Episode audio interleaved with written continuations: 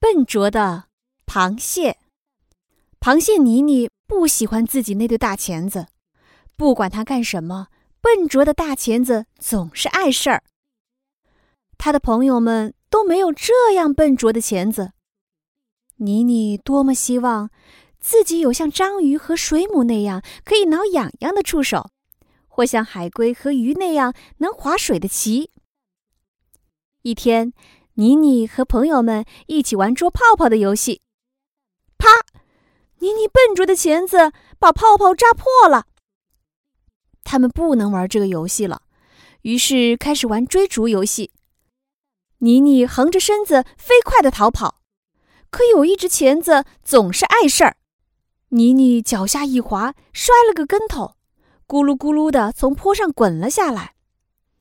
她被埋在了沙子里。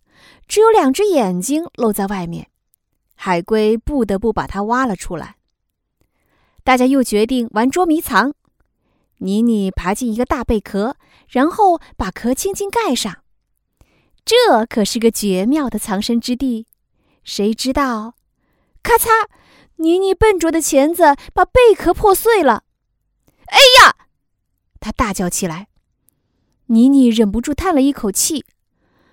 如果没有这对笨拙的钳子，我会藏得非常好。别担心，妮妮，水母一边说，一边把碎贝壳捡了起来。这回我们藏，你来找。妮妮从一数到十后，开始找到她的朋友们。她在沙子里找到了海龟，她在贝壳下找到了水母。可是她把石堆的周围找遍了，也没找到章鱼。突然，他们听到求救声。原来章鱼被海草紧紧的缠住了。救命！章鱼拼命的扭来扭去，左摇右摆。海龟和水母也跑过去帮忙。可海草却越缠越紧。妮妮想出个主意，她用钳子轻轻的把海草剪断。被剪断的小片海草随着海水飘走了。妮妮越剪越快，就像在围着海草跳舞。妮妮的钳子飞快地移动着，一会儿砍，一会儿切，一会儿撕，一会儿抛。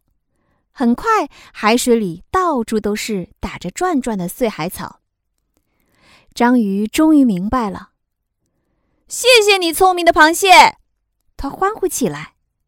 妮妮高兴地挥舞起他的大钳子。他终于知道自己笨拙的钳子是多么有用了。